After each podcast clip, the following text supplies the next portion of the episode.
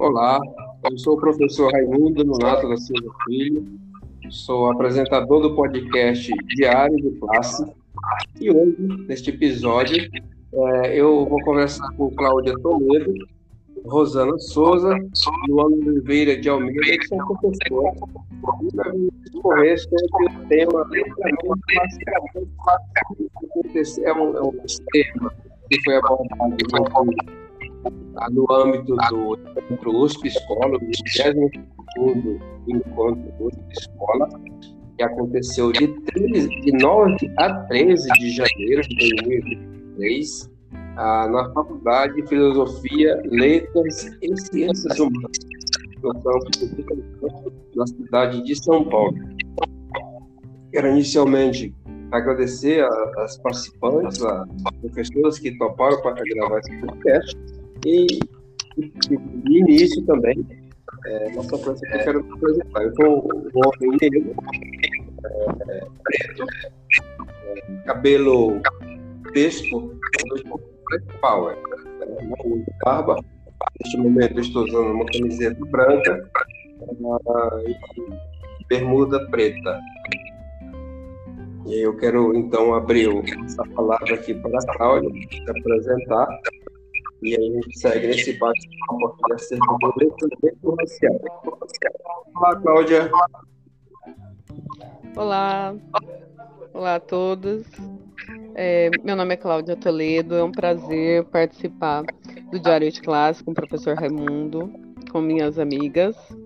É, eu sou uma mulher negra, uso cabelo black power cacheado, tenho 36 anos. É, eu estou usando uma camiseta de capoeira, né? E uma calça preta.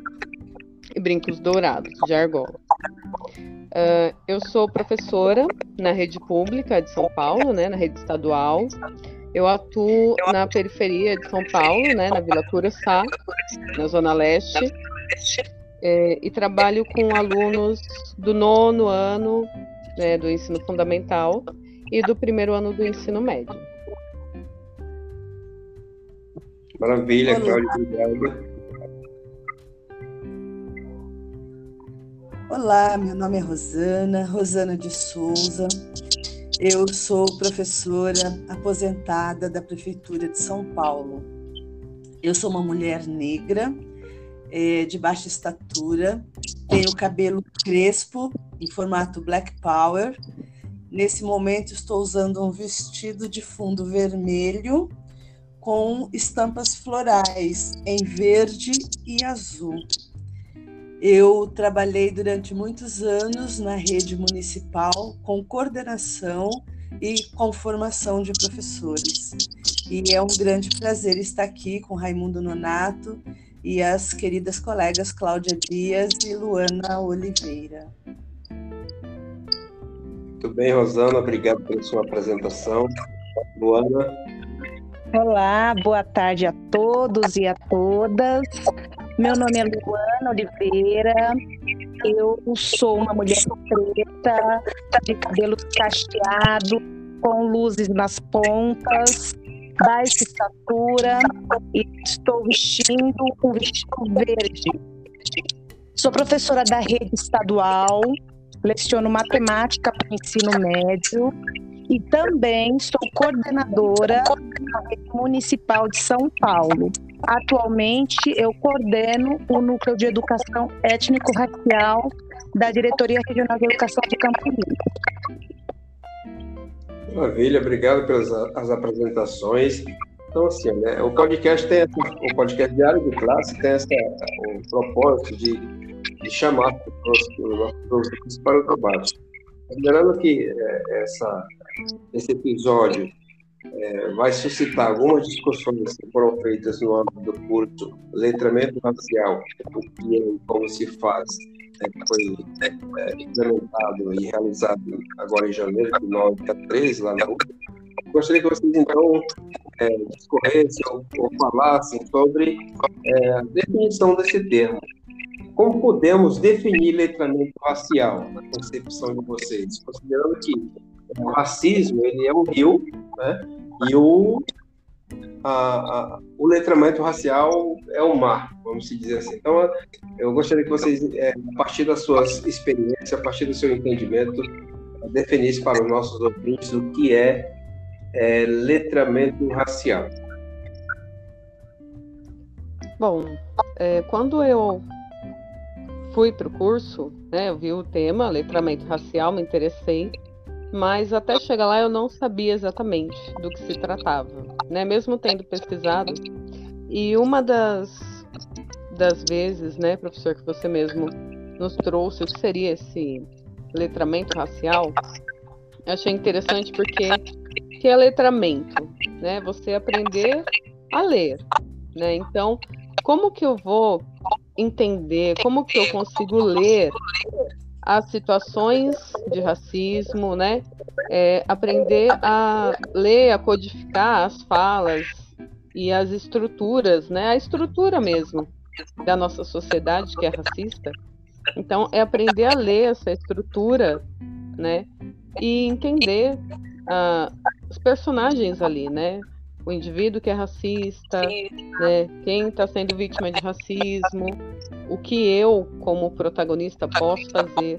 Então, o letramento racial é aprender a olhar né, a estrutura da nossa sociedade, falas, né, e conseguir identificar isso. Né, eu entendi dessa forma. Maravilha, muito obrigado pelas suas considerações. Cláudia, vamos ouvir um pouco a Rosana. Sabe, Raimundo, quando eu vi esse curso Letramento Racial, eu imediatamente lembrei de quando eu fui formadora do programa de formação de professores alfabetizadores, conhecido como PROFA. Creio que Letra e Vida também. E, e uma das âncoras desse programa era o letramento. E aí eu fiquei pensando, que interessante pensar no que é o letramento racial porque para nós professores é ter um entendimento do todo é de extrema importância. Então, nesse sentido, é letrar-se é como compreender, ler as multifacetas do racismo e assim poder munir-se, nutrir-se de conhecimentos que possam ser instrumentos de combate a essa perversidade que é o racismo.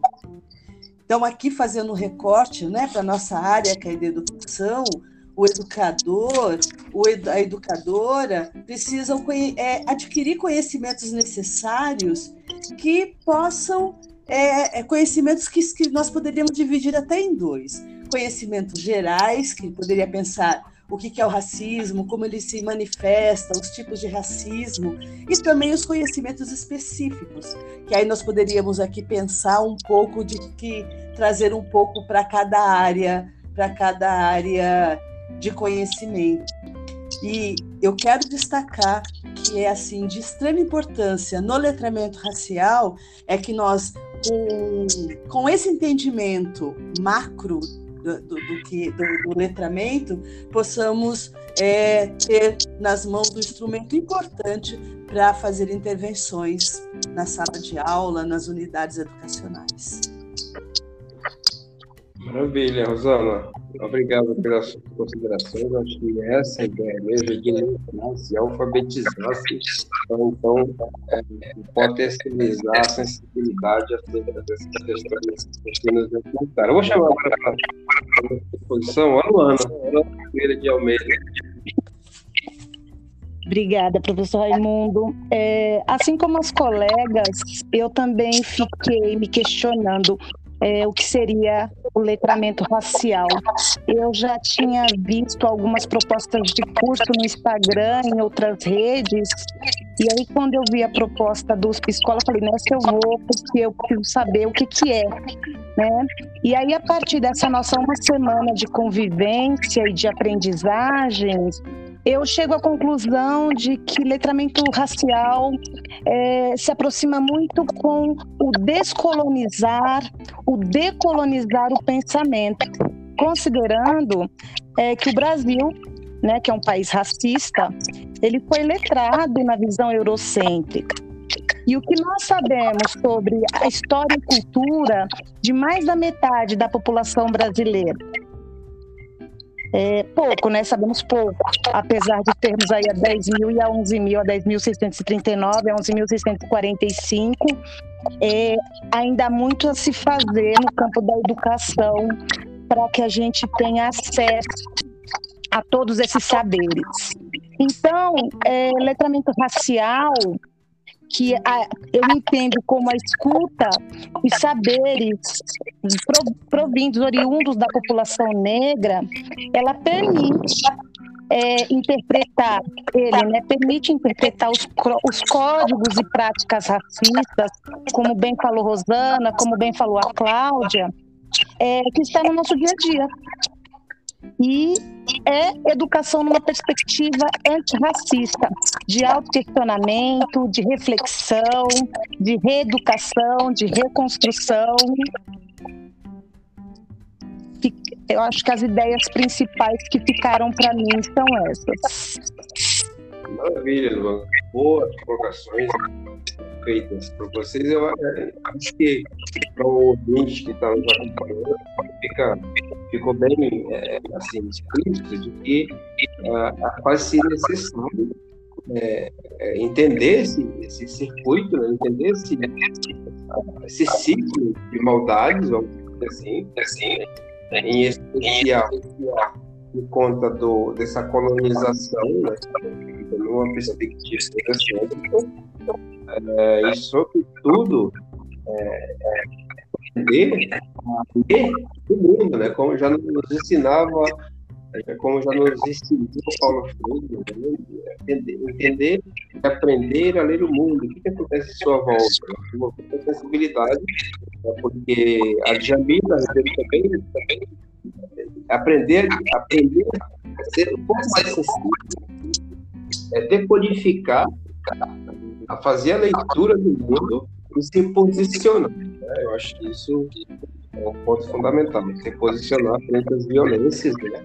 e às viola violações dos direitos humanos. Eu quero é, para vocês, é, como é, vocês auxiliam como ouvinte pode tornar o o que vocês diriam é, ou como identificar situações de racismo no dia a dia, por exemplo? Eu chamo a Cláudia para comentar. É, para gente identificar né, situações de racismo, é, eu achei muito interessante porque nós tivemos uma amiga, né, a Carla, uma colega que no início do curso ela falou que ela é uma mulher negra e ela disse que não havia vivenciado, né, que não tinha sofrido racismo. E aí, ao final do curso, na sexta-feira, ela disse que pôde sim identificar várias situações na vida dela, pelas quais ela já haviam, havia passado e que havia sido racismo. Então, antes de mais nada, acho que a gente precisa estar ciente de que o racismo existe, né? E que muito do que nos é, é cerceado, né? Muito do que nos é tirado ou não nos é dado direito é por conta do racismo. É, então, eu acho que a gente pode identificar situações de racismo hoje pensando com relação à a, a segurança, né? Por exemplo, por que, que eu posso ser seguida no mercado e uma pessoa né, que tem fenótipo branco não. Né, então, eu acho que nós precisamos mesmo observar uh, o mundo ao redor. Então, a gente precisa, para conseguir entender essas situações, ter noção e saber que o racismo existe, né, primeiramente. Eu já passei por situações de racismo, né, um pouco mais, bem mais nova, assim, eu tinha uns 22 anos. Eu fiquei muito tempo me perguntando por que, que eu não passei numa entrevista de emprego, que eu já tinha passado por várias fases, né, todos me elogiaram, a, uma moça, da, a psicóloga da agência, que estava fazendo parte do processo seletivo, me perguntou se eu não tinha amigas parecidas comigo para levar lá, né? Porque eu era muito inteligente, enfim. E aí, na última parte, no último degrau para eu conseguir o um emprego, que era uma conversa com meu futuro chefe, é, eu vi que aquela conversa não fluiu, né? Ele me fez perguntas que eu tentava responder, ele me interrompia. E aí eu fiquei assim, o que que eu falei? O que que eu falei de errado, né? O que que eu fiz de errado? Será que foi a roupa que eu fui? Né? E fiquei me questionando isso por muito tempo. Era numa empresa muito grande, na Paulista, né? Que é uma das regiões mais privilegiadas de São Paulo. E aí hoje eu entendo por que, que eu não passei porque eles não queriam uma secretária negra naquele lugar. Né? Então, quando a gente entende o que é o racismo, fica mais fácil identificar essas situações. Porque há momentos em que é mais sutil do que te seguirem no mercado, né? É mais sutil do que o racismo recreativo, por exemplo. A gente vê muito em sala de aula, né? e os colegas que são professoras, quando a gente trabalha em ensino fundamental, ensino médio, eles é, fazem muito racismo recreativo. Ah, mas ele é meu amigo, professora. Uhum. Ele é seu amigo, mas você tá falando né, isso para ele, chamando ele de macaco, né, e coisas similares. Por quê? Não é por conta da cor dele? É, então isso é racismo, não importa se ele é seu amigo. Né? Então a gente aprende a identificar isso e ter aí uma, uma atitude, né? Porque a gente precisa agir. Então ter atitudes antirracistas. Maravilha. Acho que é isso, professor. Esse é um exemplo prático, né? Que acontece no dia a dia. Chama a Rosana então para pôr seu exemplo. É, Cláudia, é, é estarrecedor que nós passamos. E você trouxe aí um exemplo muito explícito do, das sutilezas do racismo, não é? E eu penso que quando se estuda, quando se aprofunda, quando se tem esse letramento racial, isso pode, isso possibilita com que as pessoas, que aquelas que inclusive diziam, como você bem trouxe o exemplo da, da, da colega, que não havia sofrido racismo, e aí eu quero trazer outros colegas que ainda hoje afirmam que o racismo não existe, frente a essa, frente a esse conhecimento com letramento, com letramento racial, essas sutilezas também é, é, ficam, é, ficam compreensíveis, ficam visíveis, melhor dizendo. Porque nós temos várias situações de racismo explícito, né?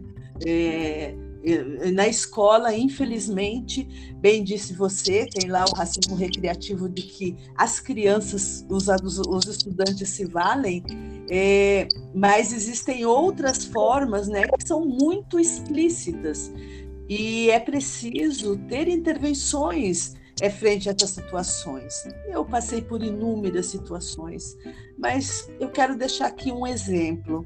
Eu fui coordenadora pedagógica de uma IMEF, uma, uma unidade muito grande, e em certa ocasião a secretária da, da unidade veio e me disse que a, uma, uma mãe de um estudante queria conversar comigo, conversar com a coordenadora. Quero destacar que na frente, que era uma sala de coordenação grande, aquelas escolas antigas, grande, tinha aquela placa imensa escrita, escrita coordenadora na sala. Tinha lá uma mesa, lá no fundo da sala, em que eu estava sentada atrás dessa mesa. Ou seja, e aí a senhora chegou à porta da sala e disse: Eu quero falar com a coordenadora. Eu gentilmente disse: Pois não, senhora, entre Tá entendendo? É com a coordenadora que eu quero falar. Eu disse, mas eu vou atendê-la. A senhora, por favor, entre, sente-se. Aí ela disse assim: não, mas não. Quem é? Cadê a coordenadora daqui? Não vai me dizer que é você. É, então, é, foi assim, uma das muitas outras situações que eu já passei com a minha família em restaurante, de, de serviço, né? De que o garçom servia todas as mesas e chegava na nossa mesa, jogava lá os pratos, né? As travessas, enfim. Vários, vários são, são os exemplos. E eu quero deixar aqui para reflexão de que é necessário, de que todas as pessoas têm a responsabilidade de fazer intervenção frente ao racismo. É, me ocorreu agora, eu estava num sarau, eu gostava muito de ir num sarau musical que tem aqui na minha região. E aí veio lá um músico e quis contar uma piada. E eu já pensei, gente, lá vem piada. Piada, via de regra, tem racismo, né? Homofobia, xenofobia, enfim, essas más piadas. E, dito e feito, ele começou contando uma, uma racista em que ele comparava o urubu a um, uma pessoa, um homem negro. Eu não tive dúvida, fiz a intervenção e fez silêncio, fez silêncio. É, ninguém se posicionou ao meu lado. É, via de regra, é, a vítima de racismo, de modo geral, fica sozinho, fica isolado. E isso precisa mudar. Todas as pessoas têm que se sentir responsáveis ao combate a essa perversidade que é o racismo.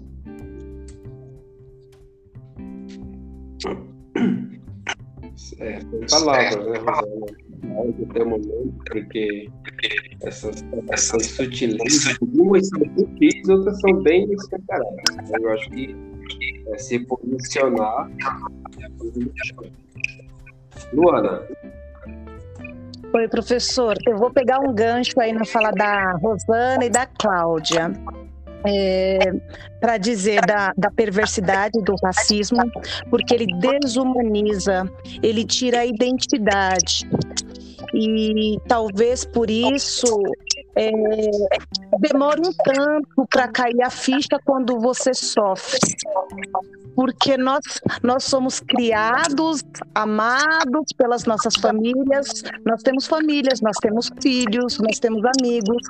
E, e quando você passa por um processo de desumanização, é, para cair a ficha, é, um, é, é, é difícil, é doloroso e é lento né? Haja vista até o exemplo que ela deu da, da Carla lá, nossa colega de turma.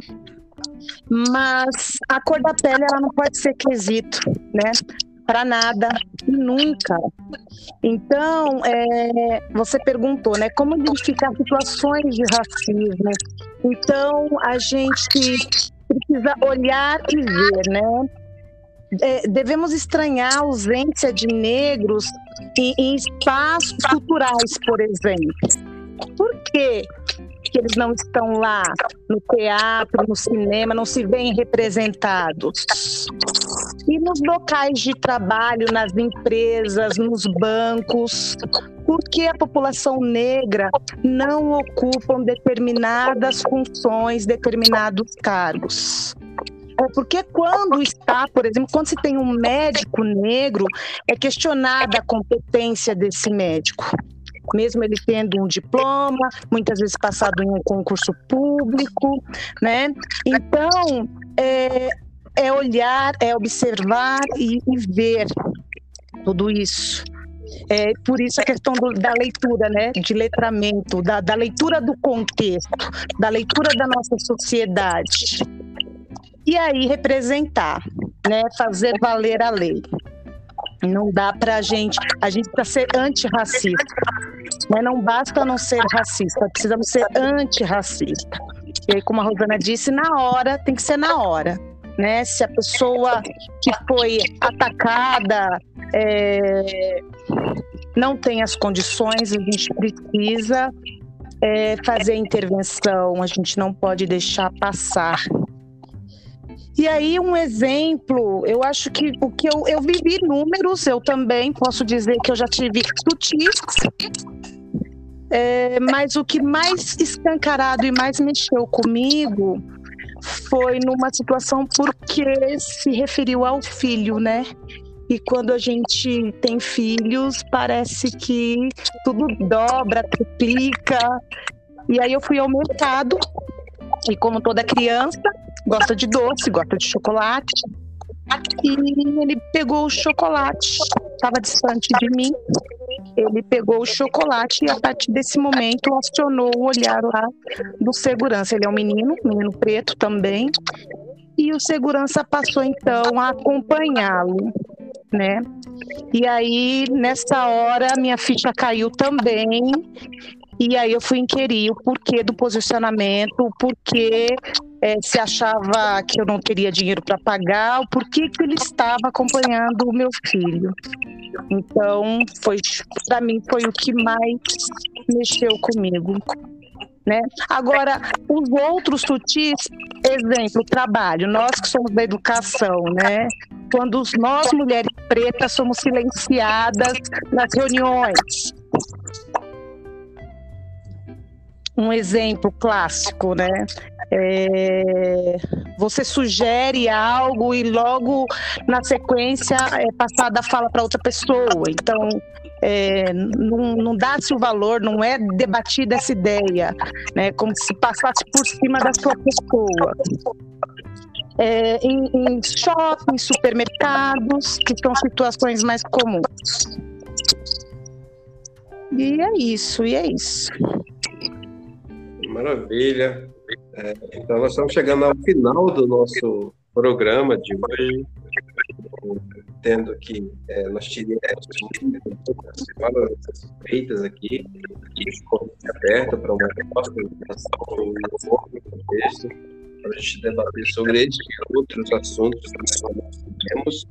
Mas, enfim, acho que é o letramento, o racismo em si traz essa essa, essa concepção de humilhar, né? humilhar o outro, de menosprezar e rebaixar, e ignorar, e visibilizar. Nós, enquanto professores, é, precisamos assumir essa postura é, de garantir que as que a diversidade, que as ideias é, presentes na nossa escola, na nossa sala de aula, é, ter espaço para que sejam ouvidas, né, para serem. Agradeço muito a vocês, eu, faço as considerações finais para a gente encerrar o nosso programa de hoje. Bom, eu quero agradecer né, novamente ao professor Raimundo Nonato pelo curso, né, de letramento racial. Foi muito importante para todos da turma. Né? Nosso último dia foi muito emocionante.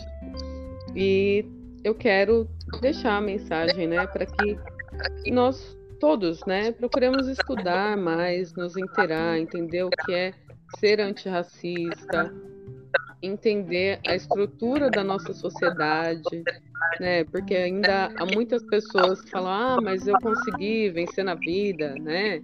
Eu sou professor na USP, por que, que fulano não consegue?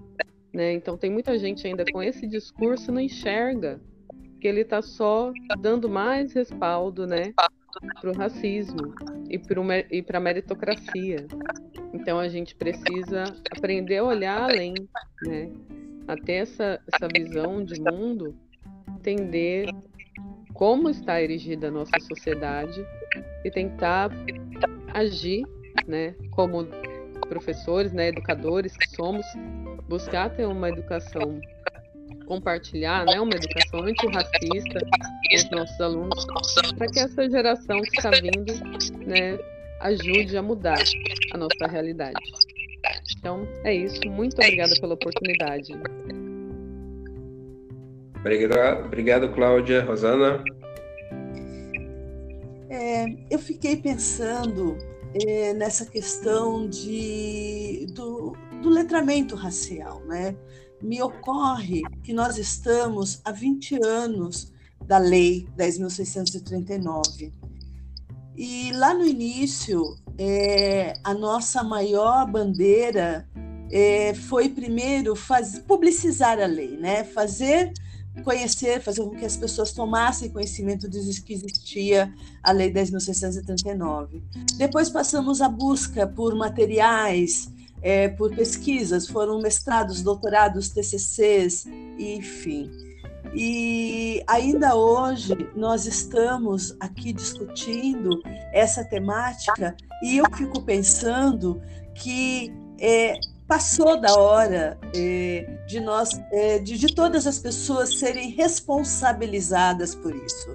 É, nós recentemente temos discutido muito a manutenção da democracia como Estado de Direito, e eu penso que não dá para falar de democracia num país racista. É, eu penso que precisamos dar mais um passo, mais um passo. Com esse letramento racial, pensar no letramento jurídico e mostrar para as pessoas que nós precisamos cumprir a lei e que não dá para falar de democracia num país racista. Eu quero muito agradecer é, a particip poder participar com vocês. Obrigada, Luana, obrigada, Cláudia, professor, meu muito obrigada e que seja até breve. Perfeito, muito obrigado pelas suas considerações, Luana. Bom, é difícil falar por último, mas bora lá. Bom, eu tenho a minha proposta é um, é um chamamento, é um chamamento. Nós temos condições políticas favoráveis, não é? é como a Rosana disse, são 20 anos da 10.639 é, precisamos implementar, implementar é, a educação antirracista nas unidades escolares, precisamos levar para os nossos planos de aulas, para os nossos projetos, para as nossas ações, para as nossas práticas, história e cultura africana e afro-brasileira. Precisamos nos construir, né, nos reconstruir. Os nossos estudantes negros, eles precisam eles têm direito, melhor dizendo, ao acesso à história e cultura do seu povo. E a gente precisa contar a nossa história. Desconstruindo a visão eurocêntrica que eu citei lá no começo. A gente precisa trazer à tona a história de afro-brasileiros e africanos. A gente precisa valorizar as, as identidades dos nossos estudantes, para que eles possam transformar esse país. Maravilha, maravilha. Ótimas considerações. A questão da, da, da, construção da identidade, a, construção, a necessidade de se responsabilizar os gestores que não têm cumprido o seu papel, porque direito a gente não se discute mais, né? acho que direito cumpre-se, né? Está na lei. A lei nasce a partir de um, de um artigo social, necessidade coletiva, né, são 20 anos passados, muitos gestores fazendo vista grossa, dificultando muitas vezes o trabalho das pessoas que querem implementar o trabalho, querem é, fortalecer a identidade das pessoas, das pessoas negras em especial, e ainda muitas barreiras, muitas caracas invisíveis.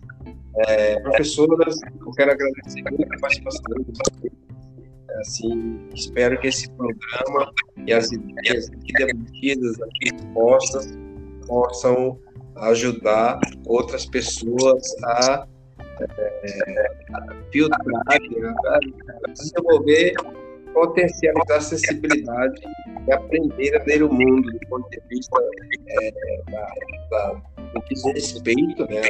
Então é preciso que a gente aprenda a ler o mundo para se posicionar e por fim a, a esta violência que nós entendemos e chamamos brasileira. Muito obrigado e até breve. Muito obrigado, professor Raimundo. Muito obrigada, Rosana, Luana. Um prazer. Foi um prazer, Rosana, Cláudia, professor Raimundo. Valeu a experiência. Ah, até breve.